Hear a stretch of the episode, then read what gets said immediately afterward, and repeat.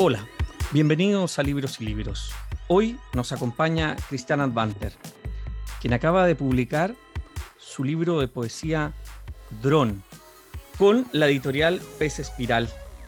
Este es el tercer libro de Cristian Advanter, quien ha publicado anteriormente Para un cuerpo perdido con ediciones tácitas del 2008, Colores descomunales con LOM el 2012 y junto a Laura Petresca, Aquí vivía yo, 27 Pulqui en el año 2015.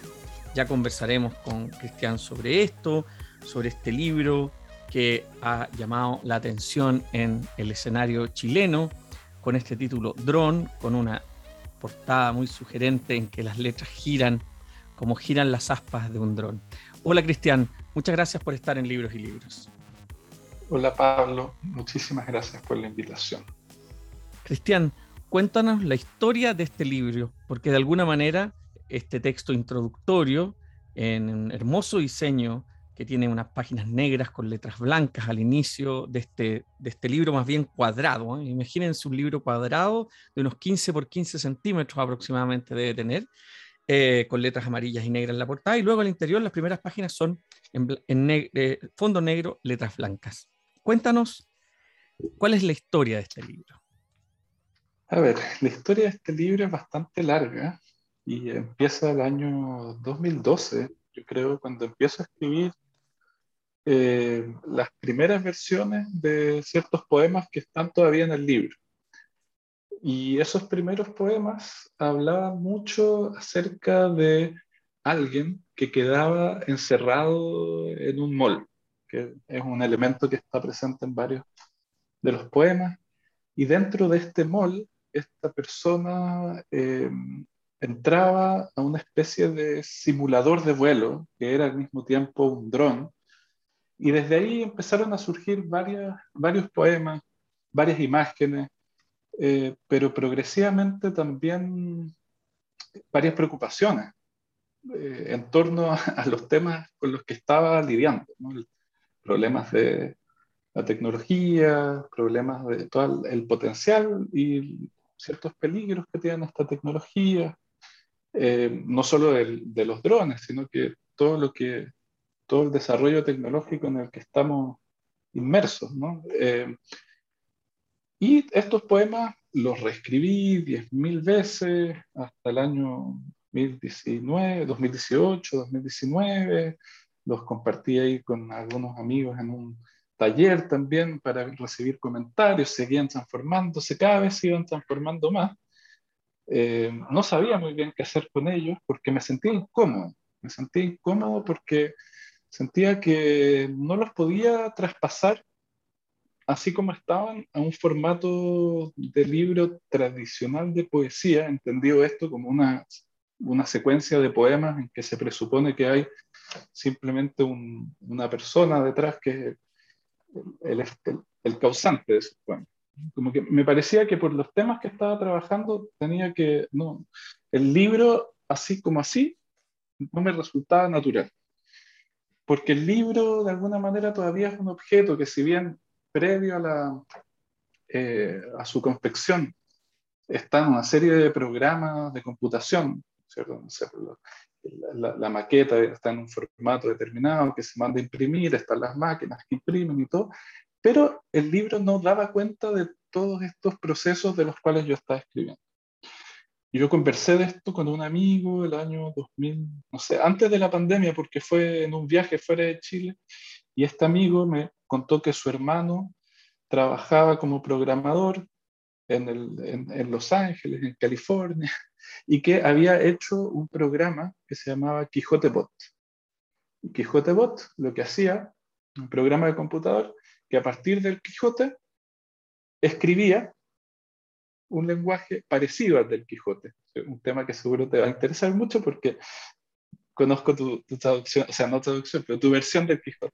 Fascinante. Eh, entonces yo logré con un, heroísmo, me, estoy muy orgulloso de haber logrado bajar ese programa, porque son plataformas para programadores, no para, para eh, profanos como yo. Y entonces accedí, ¿no es cierto?, a este lenguaje, a ver qué cosa hacía este bot y me llamó mucho la atención, porque efectivamente parecía esta sintaxis barroca, extraña, pero era al mismo tiempo un lenguaje que no hacía tanto sentido, o producía otro tipo de sentido. Eh, y se me ocurrió entonces que eh, yo podía eventualmente hacerle, pedirle al hermano de este amigo que hiciera modificaciones a ese programa para alimentarlo con otro tipo de textos. Ese otro tipo de textos eran un montón de lecturas, de registros de, de blogs, de noticias, de cuestiones que uno ve navegando en Internet todos los días, ¿no? en, esta navegación un poco distraída que uno tiene. Eh, y ese, ese volumen de texto lo, lo arreglé, eh, lo limpié, le saqué referencias, le saqué imágenes, le saqué los nombres de las personas, etc. Los traduje en muchos casos con traductores automáticos para que quedara más homogéneo. Y eso yo se lo pasé a este nuevo bot que fue llamado DroneBot. Y DroneBot empezó a producir entonces un montón de texto. Yo ejecuté este programa muchas, muchas veces para tener una gran cantidad de texto entonces después el libro lo que hace ahora es recoger parte de estos materiales que, que, produjo el bot. Y también toma parte de los materiales que, como estos documentos con los cuales el bot eh, trabajó. Entonces, claro, es, tiene varias capas. Y cuéntame una cosa, de la serie de poemas originales, ¿quedó algo, está presente o Sí, sí, sí, hay, hay, hay muchos. Yo diría que quizás la mitad proviene de esos poemas eh, demasiado humanos, y, pero son poemas al mismo tiempo que fueron reescritos muchísimas veces. Entonces, claro, si yo tomo la primera versión del 2012 o del 2015 y lo que hay ahora es, es muy distinto, y aparte, el libro lo que hace es, yo, yo pensé este libro como una especie de infraestructura, es como, como que empieza en una carretera, no sé. Eh, entonces, los poemas están alojados en esta infraestructura. Notable. un poco la, la, la, transformación que tú. Y si uno tuviera que pensar en esa primera mención que tú hacías respecto de que uno escribe, por ejemplo, en Word, el libro primero está en Word, después se va puliendo y se van guardando como las versiones, ¿no? Como cuando uno escribe cualquier cosa y pone versión 1, versión 2 o versión final, final, y ese tipo como de poéticas que produce la computadora, ¿no? Que es como, eh, te hace, va quedando como una estratigrafía, ¿no? Y, esa, y esos niveles tú, en este sentido que tú planteas, generarías como una especie de, de gran, vamos a usar una metáfora bien de Agustín, de San Agustín, ¿no? que es como una gran bodega de materiales. Ese sería, digamos, los recursos a los que tú vas, ya sea eh, a través de la tradicional arte de la escritura o eh, de este drone bot que también tomaría de esos mismos elementos para producir estos nuevos objetos. Claro, entonces ahí están como estos tres niveles, los, poemas, obviamente humanos, el texto producido por drone bot y también están estos documentos. Y digamos, y al final yo lo que hice fue eh, construir una secuencia en que estos tres niveles se mezclaran y también hacer pequeñas intervenciones de un nivel sobre otro y viceversa. Y para el lector, ¿el lector puede identificar el, el humano, el más que humano y la máquina? Bueno, difícil hacerme esa pregunta a mí porque yo, yo estoy ahí del otro lado de la confección, pero, pero hay personas que me han dicho que no distinguen muy bien y que es un efecto que es interesante y un poco deliberado también en el libro. Hay ciertos guiños eh, en, en, la forma en que fue editado el libro ahí por Pablo Fante, que, que, pueden indicar ciertas cosas al lector. Por ejemplo, eh, los fragmentos en que yo no tengo mayor incidencia eh, aparecen sin número de, de páginas en general. Pero ahí se puede dar, ¿no es cierto?, que, que, esos fragmentos sean o un documento o texto generado por DroneBot, o también ciertas cifras que son las que, eh, como la forma de codificar el lenguaje que tiene el programa. Entonces hay páginas en que uno ve solo números, claro. otras páginas que hay texto, en fin.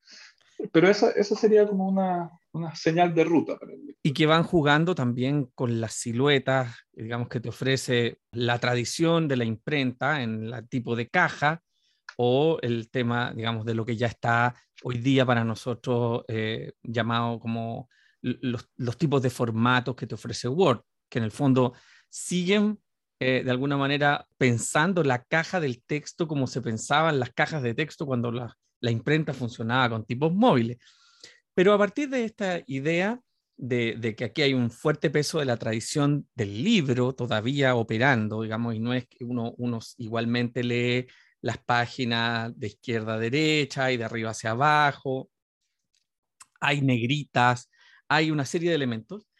En otras, por supuesto, hay cosas que ya eh, pasan, como decías bien tú, a la fase como más gráfica, porque hay páginas donde hay en, el formato de una caja grande, por supuesto justificado con espacio arriba y abajo, hay una serie de números, 2.9, 24, 7, 3, 7, 21, 50, 42, 1. También uno lo podría leer solo en unidades, 2, 9, 2, 4, 7, 3, 2. Bueno, y lo que esto me hizo pensar es que si bien una de las miradas que puede haber es respecto a la pregunta por la tecnología, también la pregunta que me, primero me asalta a mí es la pregunta sobre la improvisación, en el fondo sobre, no me gusta hablar de creación, sino más bien porque aquí lo que está claro es que el drone bot también improvisa, digamos, tiene ese gesto de producir, porque ya crear ya es una cosa más grande, improvisar en el sentido que empieza a mover, desplazar texto y a transformarlo en algo legible. ¿Qué pensabas tú cuando, cuando iba emanando esta especie de composición entre textos que han sido pulidos, corregidos en la tradición poética tradicional versus estas emanaciones de la tecnología. Sí, es todo un desafío, yo creo, para alguien que viene de la tradición poética, em,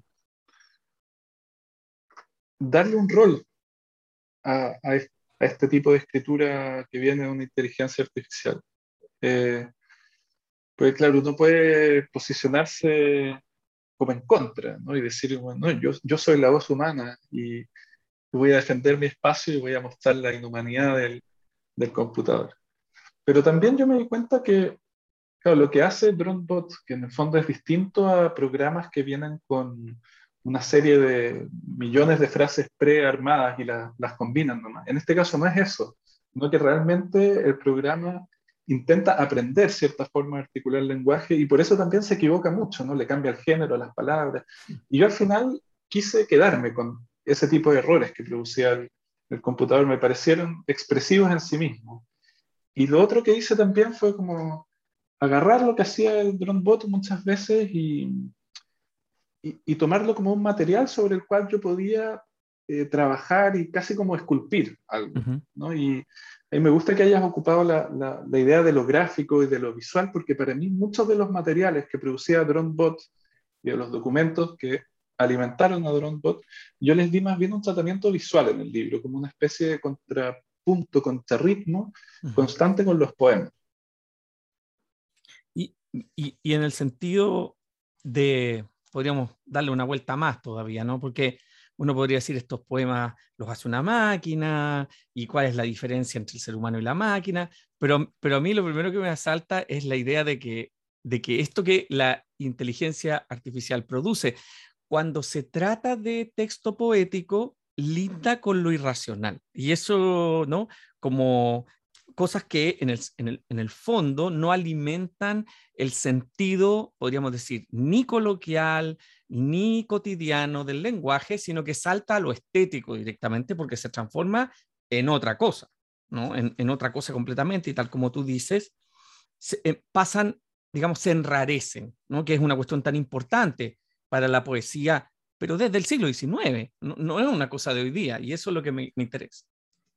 Claro, ¿no? O sea, ahí la, toda la poética del extrañamiento, la, máquina sabe hacerlo muy bien. Eh, quizás quizás ahí nosotros eh, como híbridos, máquinas, humanos, ahí podemos eh, ayudar a mover las cosas para que para los lectores tenga más sentido. Estoy pensando, por ejemplo, una de las cosas que a mí me gustaba mucho hacer para probar cosas es buscar, ¿no? En, Word, por ejemplo, tenía todo lo que escribía DroneBot y yo me ponía a buscar, a ver, ¿qué cosas dice DroneBot sobre eh, las empresas, por ejemplo? Entonces yo empezaba a buscar recurrencias de la palabra empresa y me daba cuenta que había un montón de creaciones de empresas por parte de DroneBot que eran impresionantes, o también de nombres que le daba a Google, ¿no? que es la última doble página en el fondo mm. que, que, están como puestas ahí destacadas especialmente las distintas expresiones, los distintos nombres que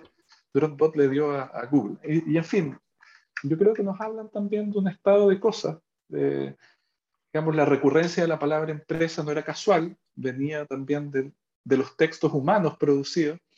Los nombres de Google también vienen porque nosotros humanos le, le damos ese lugar central a Google. Entonces se generan distintos efectos de resonancia que a mí me parecieron muy interesantes para complejizar un poco la enunciación poética también, que me parece que a veces insiste mucho en, en, en, la individualidad de la expresión. Y a mí me interesaba en este caso explorar cómo en verdad la expresión está completamente imbuida de discursos y de tecnologías. Y en ese sentido, la transformación de lo, del poema tradicional también se enrarece cuando se lo enfrenta donde con, con esta nueva convivencia, digamos, está conviviendo con listados, está conviviendo con cajas de, eh, de textos y producidos eh, de forma tecnológica.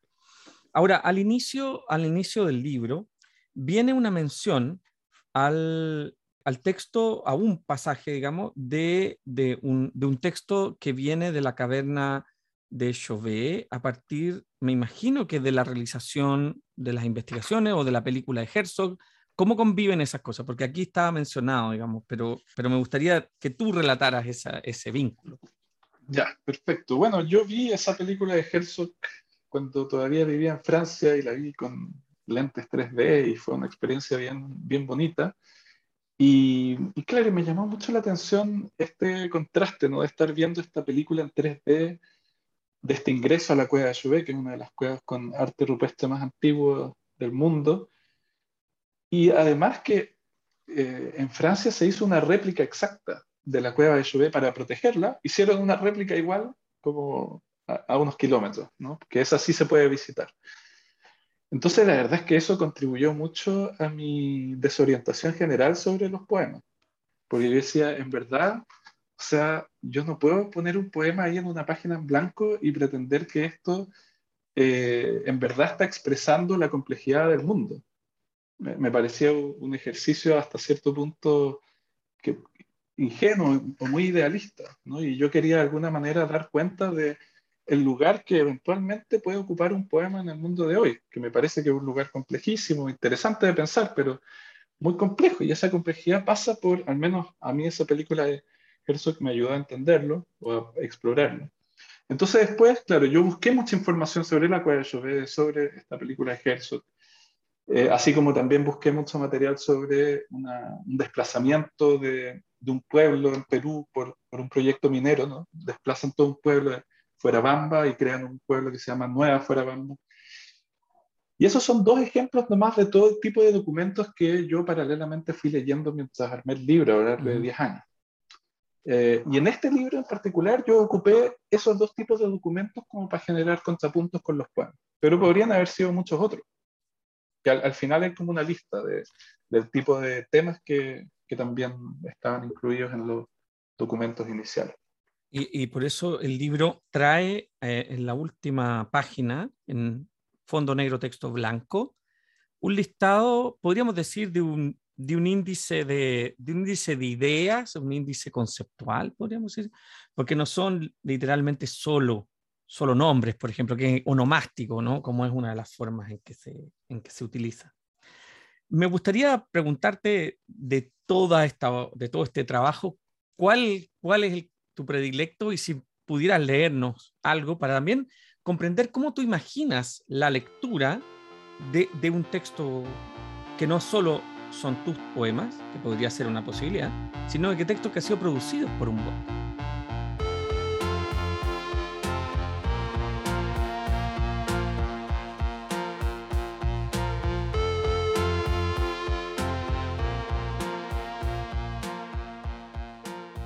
Voy a, puedo leer uno que es, que es como intermedio, que tiene elementos de, un documento original, pero que también yo intervení con lenguaje producido por el bot. Es un fragmento que se llama Chovet 59. Tienes un vocabulario nuevo por primera vez, una lengua en este adrecido de su argonidad. Tienes también una nueva gramática, con la red de la realización de 1981 que la accidenta. Pero ¿cómo interactúan los caballos entre sí? ¿Cómo cargan y desechan los leones? Es el legitalismo de las causas en contra, la relación y la trata de dados en parte de la historia, la lengua contra la maniente, el conjunto completo, enfocado en algo que no vemos. Así que hay cambios en la relación de la consulta a la empresa en este servicio. Es consecular al algoritmo en que la pintura de la marcha grita para la inclusión de la salud de la red como objetivo, fuera de determinar en otras pantallas de control los atentados al partimiento como lo contra-humano. Así que hay una gramática muy misteriosa y obvia de representación allí, narraciones, historias completas. completas. Simplemente hemos cambiado.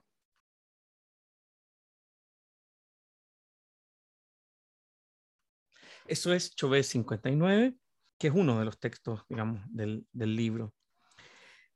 Cuando tú lees esto, la primera pregunta que podría venirle a un auditor es, ¿cómo hace el bot para mantener las palabras en, su unidad y que no se despedace, eh, por ejemplo, en monosílabos, ¿no? que, podrían, que podrían ir separados? ¿Cómo identifica que paralelo no es paralelo, sino que es paralelo junto? ¿Cómo, cómo trabajaste esa, esa noción? Bueno, aquí yo llego al límite de mis conocimientos técnicos, porque eh, la, programación propiamente tal, que a mí me parece que es un área que todos debiéramos empezar a interrogar de manera más asidua, es ese conocimiento técnico el que permitiría explicar mejor cómo lo hace. Yo lo que sí puedo decir es que en el fondo DroneBot lo que hace es extrapolar patrones de textos. Entonces, si uno le pasa, si yo le paso un párrafo, no va a entender nada, DroneBot, no va a poder reproducir un texto. Pero si yo le paso, escucha, eh, cientos de miles de palabras, va a empezar a sacar ciertas, ciertas eh, conclusiones acerca de cómo se estructura ese lenguaje, cómo se arman ciertas palabras, y después va a poder reproducir entonces esas leyes que él identifica, ¿no? esos patrones. Eh, él o ella, no sé en verdad qué género tiene DroneBot. Entonces, por eso DroneBot puede inventar palabras con mucha facilidad, porque para él son completamente posibles, ¿no? Al, no, al no estar tan preocupado del sentido mismo, eh, inventa palabras. Y esas palabras a mí me parece fascinante porque muchas de ellas, o sea, a mí me, me recordaban a, a, a Huidobro, ¿no? no sé, el canto 7 de Altazora, algunas palabras que surgen en Trilce, bien, es como, también ahí yo veo que la, la máquina tiene un, potencial creativo de, de, cosas nuevas. De volver a mirar desde otro lugar el lenguaje, los discursos también, que es una cuestión tan importante como diría Bartes, de diferenciar, ¿no? Una cosa son el lenguaje y otra cosa son los discursos. Y, y, y, de cómo, y de y ver desde fuera, digamos, ver desde fuera la estructura de nuestra lengua. Creo que eso también es algo que al menos DroneBot a mí me, me, me ayudó a ver, ¿no? También la, como de entender también, volviendo a esta infraestructura, entender que nosotros estamos en una infraestructura del lenguaje muy, muy amarrada, muy mm. amarrada, ¿no? Y que no tiene necesariamente por qué ser así, sino que podemos también eh, diseñar otro tipo de, de lugares del lenguaje para, para construir también otro tipo de experiencia. Y al menos a mí es lo que me interesaba hacer con este libro. No, además que, como, como bien dices tú, la situación de la tecnología en muchos otros ámbitos eh, sobrevive perfectamente bien con estas especies de incongruencias, por decirlo de algún otro modo. Y en la poesía, uno diría, eh, a pesar de que no me interesa pensarla como en la actualización permanente, uno podría decir que hace mucho rato que está siendo interpelada por estas capacidades que tienen los mismos software de trabajar con palabras, o sea, eh, de búsquedas de palabras, de, de, búsquedas de signos específicos, de cambiar cosas por otras, sin necesidad de uno conocer el lenguaje de programación. Pero ahora viene una pregunta que sería como retrospectiva y es, a partir de todo este trabajo, que es un largo trabajo, ¿cómo ves tus libros anteriores? ¿Cómo dialoga esta, esta nueva publicación con tus libros anteriores que se titularon Para un cuerpo perdido, con Tácitas y Colores descomunales, con LOM el 2012? Bueno, con esos dos libros yo creo que eh, hay un diálogo subterráneo eh, no, eh, con el primer libro es más subterráneo, ¿no? con el segundo hay bastantes conexiones, porque parte del imaginario inicial de Dron viene de colores descomunales, ¿no? esta idea de un mall con un sol artificial en su centro al cual llegan los consumidores, eso viene de colores descomunales.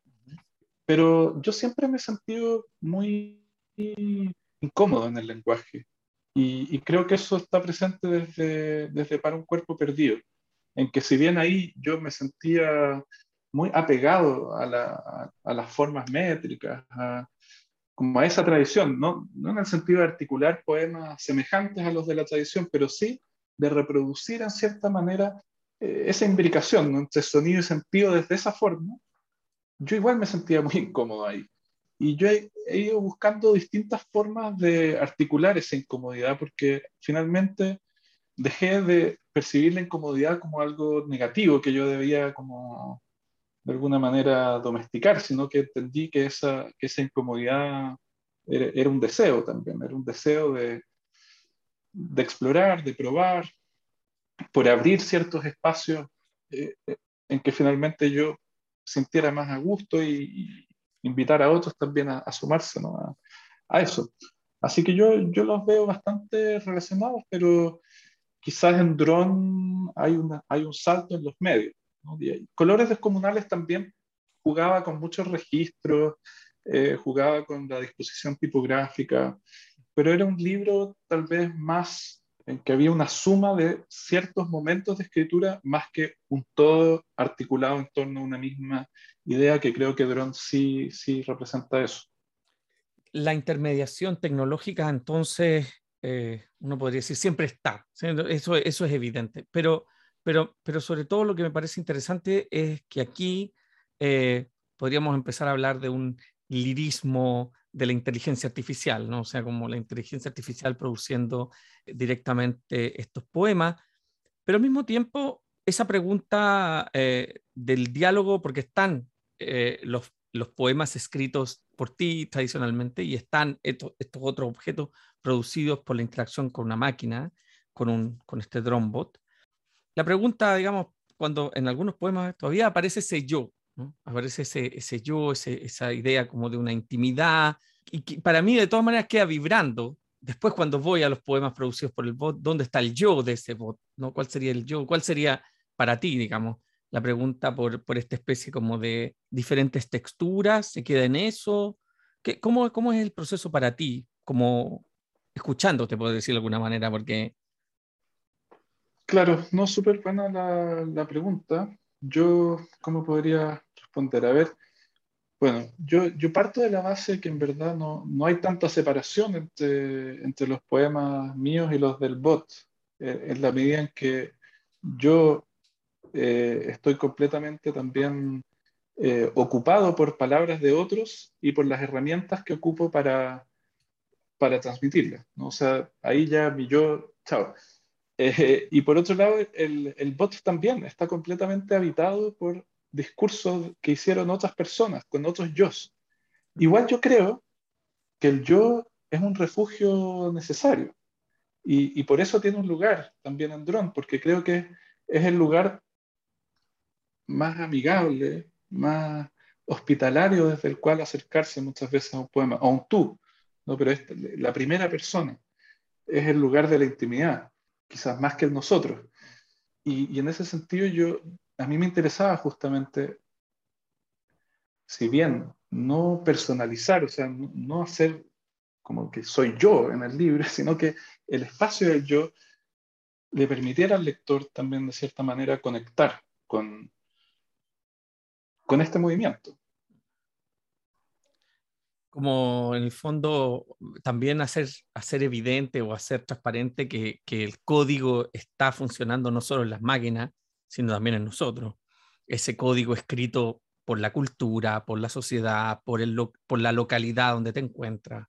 No, ahí, hay, hay, código prehecho, digamos. Exacto, eso eh, este año invité a Carlos Cosiño a una actividad y, y, él dijo así, dejó a todo el público estupefacto, porque dice, si los algoritmos están en, nuestra mente, digamos, están en nuestro cerebro. Y otra cosa es que después también diseñamos algoritmos para para las máquinas, ¿no es cierto? Pero hay formas de pensar que están incluidas en los códigos que también son, o sea, hay cultura en el código, hay, hay prejuicios en el código. Y, y, por eso también a mí me parece, ¿no? Que en este, yo me lo pongo para mí mismo como tarea, como desafío, es pensar nuestra relación con esos códigos, eh, ser capaces de, de evaluarlos, ¿no? de, de, participar de ellos también, porque están muy presentes en, en nuestro cotidiano me recuerda un poco lo que, lo que dice en varias oportunidades y textos Dominique Lestel cuando nos enfrenta al hecho de decir, bueno, soñamos con que nos vamos a comunicar con los extraterrestres cuando no hemos sido capaces ni comunicarnos con un mamífero que es de nuestra misma especie. Y eso es, es muy interesante porque es muy chocante para esta especie de pseudo distancia entre digamos, la idea del algoritmo como algo completamente fuera de lo humano cuando ha sido producido por humanos. Es una cuestión que, tiene una especie de, a ver, ¿cómo decirlo?, de enajenación, ¿no? Como lo hacemos nosotros, pero no somos nosotros. Tiene inteligencia, pero no es la inteligencia, porque no tiene sentimiento, porque tiene sentimiento, porque tiene sesgos, pero no. Entonces, en esa tensión, me gustaría, me gustaría preguntarte por la parte que evidentemente está detrás de tu, de tu investigación. No quiero decir investigación porque a veces la gente cree que con esto uno hace que lo que uno produce sea más serio. No, sino que en la seriedad de la producción de un libro de poesía eh, te compenetraste más con alguna literatura que tratara de la relación entre, la, entre poesía y código, entre poesía e inteligencia artificial, ¿no? que, que ayudase también a otras personas que están interesadas en comprender esto, porque... Claro, ahí, bueno, es interesante porque desde el punto de vista de la historia del libro, yo no tenía referentes, porque para mí fue realmente el proceso del libro el que me llevó hasta acá. Y después yo he podido, en el marco de mi trabajo, meterme más en el, en el tema. ¿no? Como profesor, propuse un curso sobre literatura y nuevas tecnologías. Entonces, ahí he, ido conociendo más y, y, he visto que, claro, esto tampoco es nuevo, ¿no? Se ha hecho en varias ocasiones. Y también me ha interesado mucho por ciertas lecturas más de filosofía, tal vez, como Simondon, eh, Gilbert Simondon, uh Hui, ¿no? como un filósofo chino, pero que trabaja en Alemania, que también indaga como sobre los objetos digitales. Ahí hay mucha literatura, en verdad, que, que se interroga sobre nuestra relación con la tecnología, sobre estas separaciones que establecemos entre la tecnología y lo humano, ¿no? como, esta, es como esta lucha y, y que en verdad intentan entender eh, desde otras perspectivas cómo, cómo puede darse esa relación, invitando un poco también a hacerse parte de la comprensión de cómo operan. Mm. ¿no? Que también algo de la alienación hay, dice Simondón, en no entender cómo funciona eh, un computador. Bueno, todavía no estaba tanto en la era de los computadores, pero mm. hay una especie de alienación al no entender cómo opera el mundo técnico en el que estamos inmersos. Es, una, es parte de la fantasía, ¿no? Cuando, cuando recién empezaron a utilizarse computadores en la universidad en los años 60, hay una serie de publicaciones fascinantes, no sé si tú las has visto, por ejemplo, libros completos así, donde está todo el discurso del método de Descartes separado por palabras. Entonces, ¿cuántas veces dice método, cuántas veces dice discurso, cuántas veces dice, pero también cuando, cuántas veces dice yo y cuántas veces dice él y cuántas veces dice... Una cosa fascinante, como una idea de recurrencia, ¿no? Y, y, por supuesto de ahí se podía analizar cuántas veces el término y si el término tenía sinonimias respecto de conceptos que no venían propiamente del francés, sino que venían de otras lenguas. Pero claro, uno mira para atrás y uno dice, bueno, esto ya lleva cincuenta y tantos años, medio siglo, ¿no? Que son, ese, nombre me gusta porque viene del, como en el arte, ¿no? Uno dice, bueno, medio siglo atrás y uno dice, chuta, es harto. Pero cuando uno piensa en esto y toda la distancia entre, desde la computación experimental o más bien industrial o universitaria a la computación en casa, ¿no? ¿Cómo ha vivido todo el proceso? Uno podría decir, hay, hay ciertas eh, formas de las artes o la literatura que se ha mantenido al margen, como yo de eso no quiero saber. Y eso me, parece interesante porque eh, de alguna manera también este libro, que es un libro de poesía, nos enfrenta a esas distancias, a ese prejuicio, podríamos decir, de que aquí uno podría pensar que la musa es eléctrica, que la musa se alimenta de energía eléctrica. En ese sentido, quisiera, si me lo permite, leer un poema que que está en la página 56, por lo tanto tiene número. No está escrito por un bot, según lo mismo que tú dices, pero no sabemos, porque esa es la gracia. Y se llama política de corte. No sé qué prefieres, que lo lea yo o lo leas tú. Tú. Bien. Política de corte. Imágenes golpeadas en el cielo desenfocado, cortes de película por su casi verde atardecer, nubes violáceas. Perdí la ayuda que me daba lo que dura la anticipación me dejó en mitad del vuelo. Escucho algo que empieza a dormirme otra vez. Salir del puesto de control me dice el aislamiento que es parte de mí más ajena. Noches pegado con las luces cruzadas con actores o fantasmas. Alta tensión, el cuerpo se une a ideas en el aire. Cuando amanece la autoridad es para todos, los canales en cadena, finalmente, solo que sin aviso.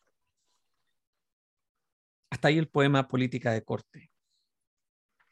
No hay puntuación en ese poema y en algunos otros. La elección, porque, porque por supuesto en otros hay puntuación y en, la gran mayoría de los textos del bot hay puntuación. ¿Por qué en estos poemas que utilizan la silueta tradicional, aunque sean de verso libre, no hay puntuación? Y comienzan con minúsculas, son puras minúsculas. Sí, porque, bueno, a mí me interesa un poco pensar el verso también. Eh, eh, para mí el, el, verso no es un lugar en que se aloja de manera preestablecida una estructura oracional gramaticalmente correcta. ¿no? No, no es eso un verso. Para mí el verso es una especie de movimiento o de desajuste o de desenfoque, como dice el primer verso de ese poema, en que el, el verso es una instancia de registro y, y, lo que se registra nunca es, nunca calza con la realidad. Siempre hay un desfase, ¿no? Y me interesa capturar, que el verso sea como una herramienta que permita capturar de alguna manera estos movimientos o destellos, pero en que tal vez no, no todo calza. Entonces, la puntuación me parece que de alguna manera, en cierta tradición, sirve más bien como para estructurar esa relación entre, entre la enunciación y el sentido. Y como estos versos básicamente buscan generar una sensación más bien opuesta, ¿no? de que el lector de alguna manera tenga que sumarse a este movimiento de registro, que no, no, no, dárselo como en un cuadro en que la escena está completamente constituida y reconocible, sino que sumergirlo un poco al, a la energía que, hay detrás del verso.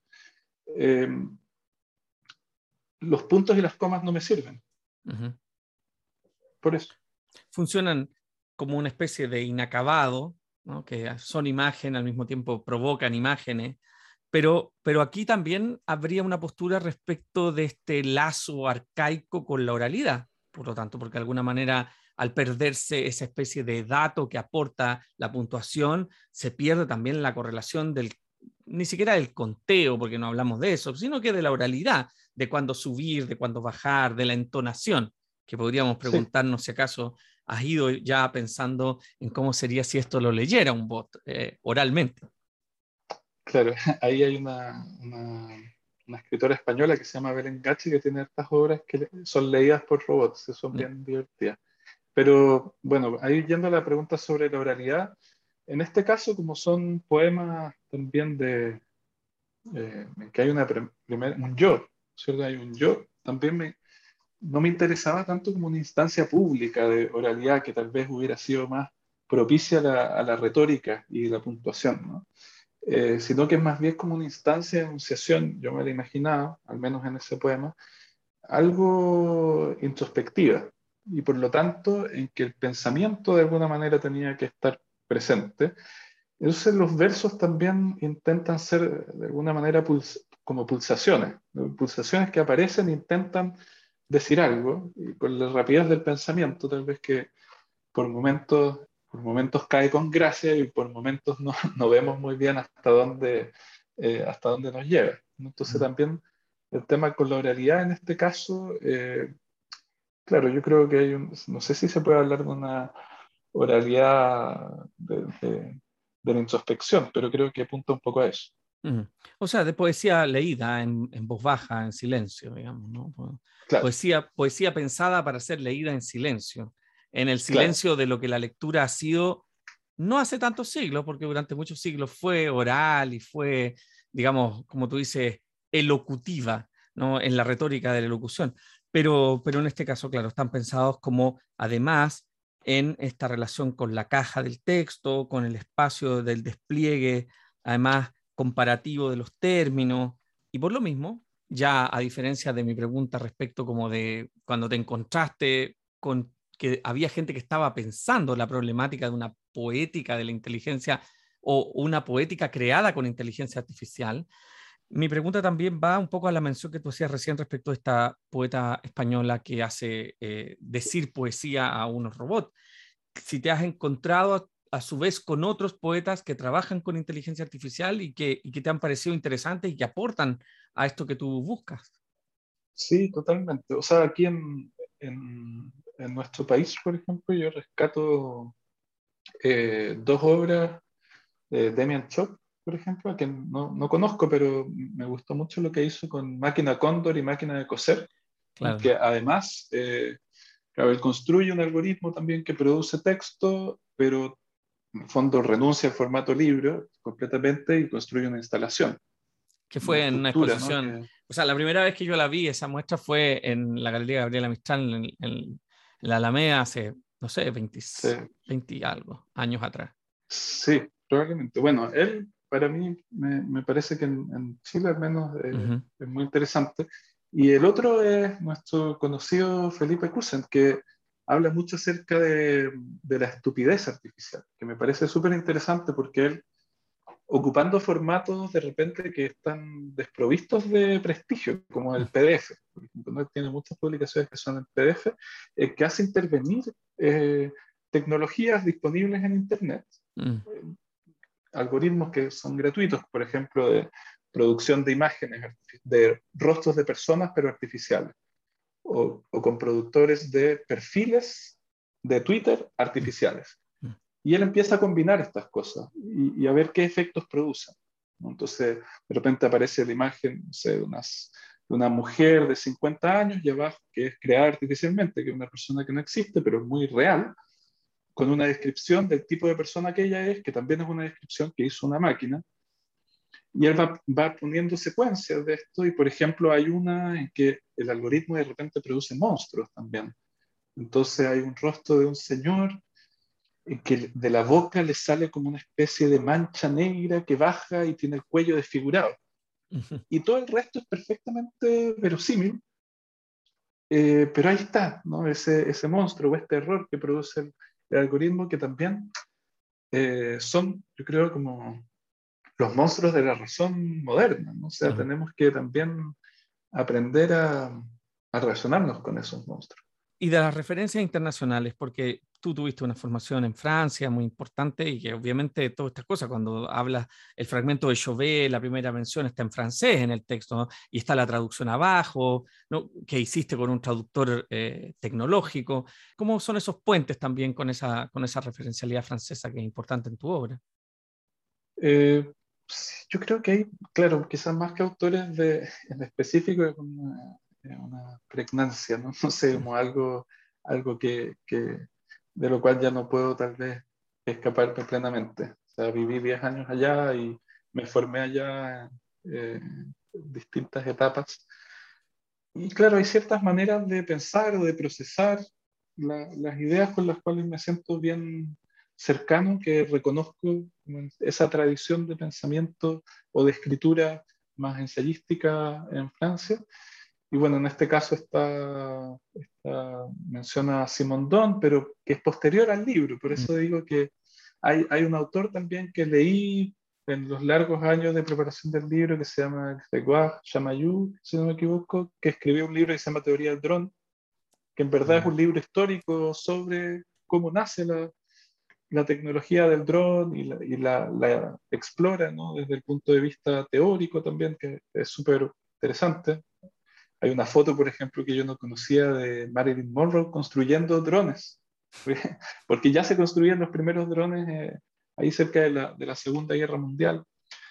Y, y, claro, y muestra un poco el alcance de estas tecnologías ¿no? hoy en día de vigilancia, que pueden permanecer suspendidos en el aire dos días enteros, eh, con una capacidad de visión de detalle impresionante, pero como eso finalmente igual depende de una persona que está sentada 10 horas al día en un, en un cubículo en Texas eh, interpretando esas imágenes y que muchas veces interpreta cualquier cosa porque no tiene idea del lugar que está mirando, ¿no? Entonces, bueno, ahí también a mí me gustó mucho haciendo todo este cruce de lecturas, preocupaciones. En algún momento se me ocurrió que el, que el poema era como un dron, un, un dron operaba a distancia, ¿no? que, en que finalmente se conectan conciencias. Eh, y esa idea como que me, me trabajó harto. Está buena, está muy bonito. A mí, a mí lo que más me gusta, digamos, cuando yo pensé en el dron y miré y la carátula del libro, que, que las letras dron están como si fueran las aspas, es recordar una escena que, que el, el, mismo poeta chileno Virgilio Rodríguez cita de sí mismo, que es que en sus clases de poesía ¿no? llegaba con su chaqueta de cuero eh, de aviador, sus lentes ray y decía antes de comenzar la clase, y yo fui testigo de esto, vamos a volar. Y una clase de poesía, sobre todo, ¿no? Entonces, la idea, ¿no? Que la, la idea de que, el, de que el, poema, el poeta, hay, hay, un requisito aquí de que hay que echar a volar algo.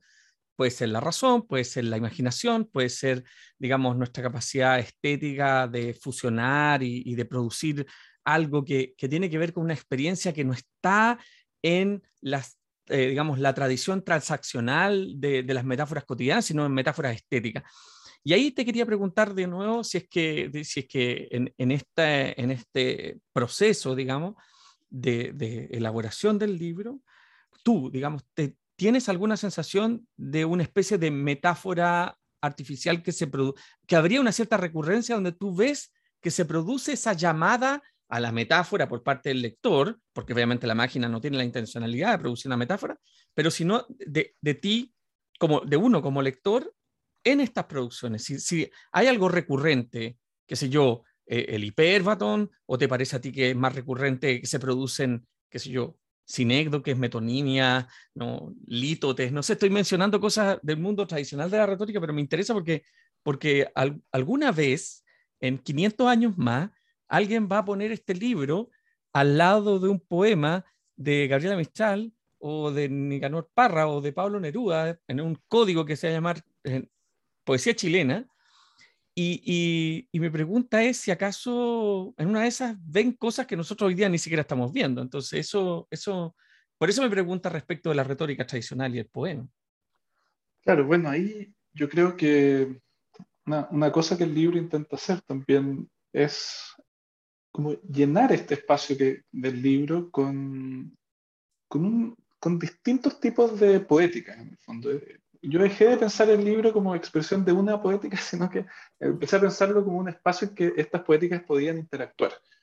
Y por lo tanto hay poemas en que tal vez están más cargados de cierta tendencia metafórica y hay otras en que la figura del dron va, va, va a funcionar más bien como una referencia súper material y concreta. Pero claro, el movimiento general que hace el libro, yo creo que apunta a designar de manera metafórica, alegórica, qué sé yo, como por una parte este, esta cosa del vuelo, el vuelo y todo lo que puede querer decir eso en, la tradición de poesía, pero también con todo el, digamos, con, un peso, que yo me imagino un peso que viene más de, del pensamiento, del, tal vez de, de, la filosofía y del desafío de pensar la tecnología y lo social. Que me parece que hay, aquí, en, al menos en este libro, lo que yo intento hacer es, es que estas dimensiones sean de alguna manera indivisibles, ¿no? que no se pueda mantener a la poesía aislada de eh, todos estos otros fenómenos por los que estamos constantemente atravesados. Eh, así que no sé qué dirán acerca del código en el futuro, pero espero haber dejado ciertos elementos que permitan ahí eh, también mostrar algunos procedimientos que son comunes hoy en día, como la reescritura, el plagio, en fin, también hay cosas de esas. Pero muchas veces todas esas poéticas que son más conceptualistas, por así llamar, creo que dejan de lado una visión en que la poesía también tiene un poder constructor imaginativo muy fuerte y que renuncian a eso eh, en desmedro tal vez de la complejidad de las obras. Entonces yo no quise renunciar a lo otro tampoco. Intenté en el libro, claro, invitar a toda esta tradición del conceptualismo, que me parece fascinante, pero como que sumarla a la mesa de, eh, de este poder de imaginar, de transformar de la realidad que no necesariamente es una copia o una reescritura, mm. que también hay, hay, otra cosa ahí que se, que se agrega, que se pone a disposición del resto. Absolutamente. Bueno, Cristian, quisiera cerrar esta conversación, pero, pero por supuesto dejarte invitado para siempre cuando hagas algo, publiques, poder juntarnos y conversar sobre esto, porque siempre la voz del poeta o la voz del escritor es, es una cosa que a mí me parece que tiene que quedar en alguna parte, porque después los libros, podríamos decir, siguen su curso natural. La, vida del libro está asegurada de que es un objeto material, entre comillas, pero no así esta ligación con tu experiencia, con tu con tu rol como, digamos, este impulsor.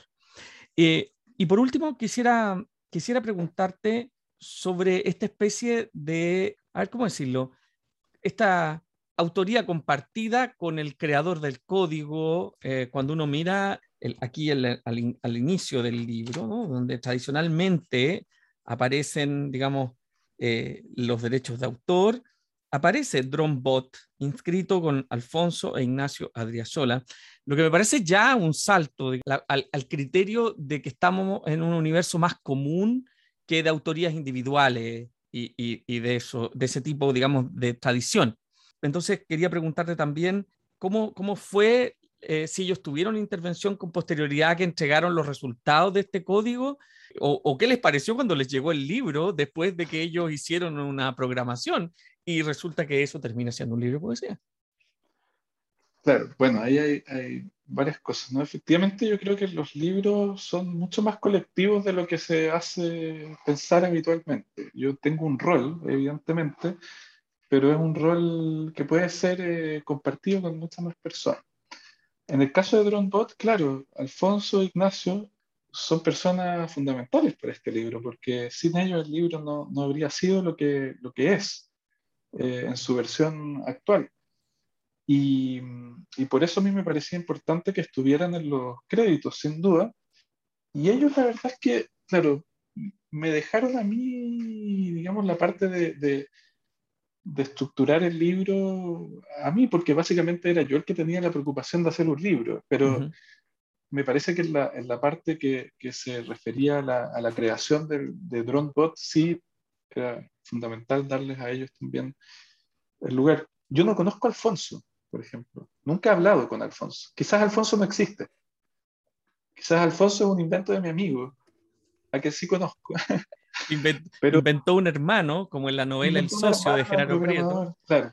Y me bueno, también me dio una dirección de él. Ignacio vive en Canadá, Alfonso vive en Estados Unidos, les mandé los libros. Ahí se demoró en llegar, pero llegó. Así que, no, yo puras palabras de agradecimiento para, para ellos, pero también para muchas más personas que, se voy a decir algunos nombres. Eh, Cristian Foster, Lucas Costa, Natalie Seff, eh, Marcela Parra, Gabriel Zanetti, Sebastián Matus, Rodolfo Reyes, Ana Lea Plaza, Elisa Villanueva y muchas más personas que también pucha, me comentaron el libro durante en distintas versiones. O sea, en verdad, en un libro hay un, pedazo de, comunidad. Sí.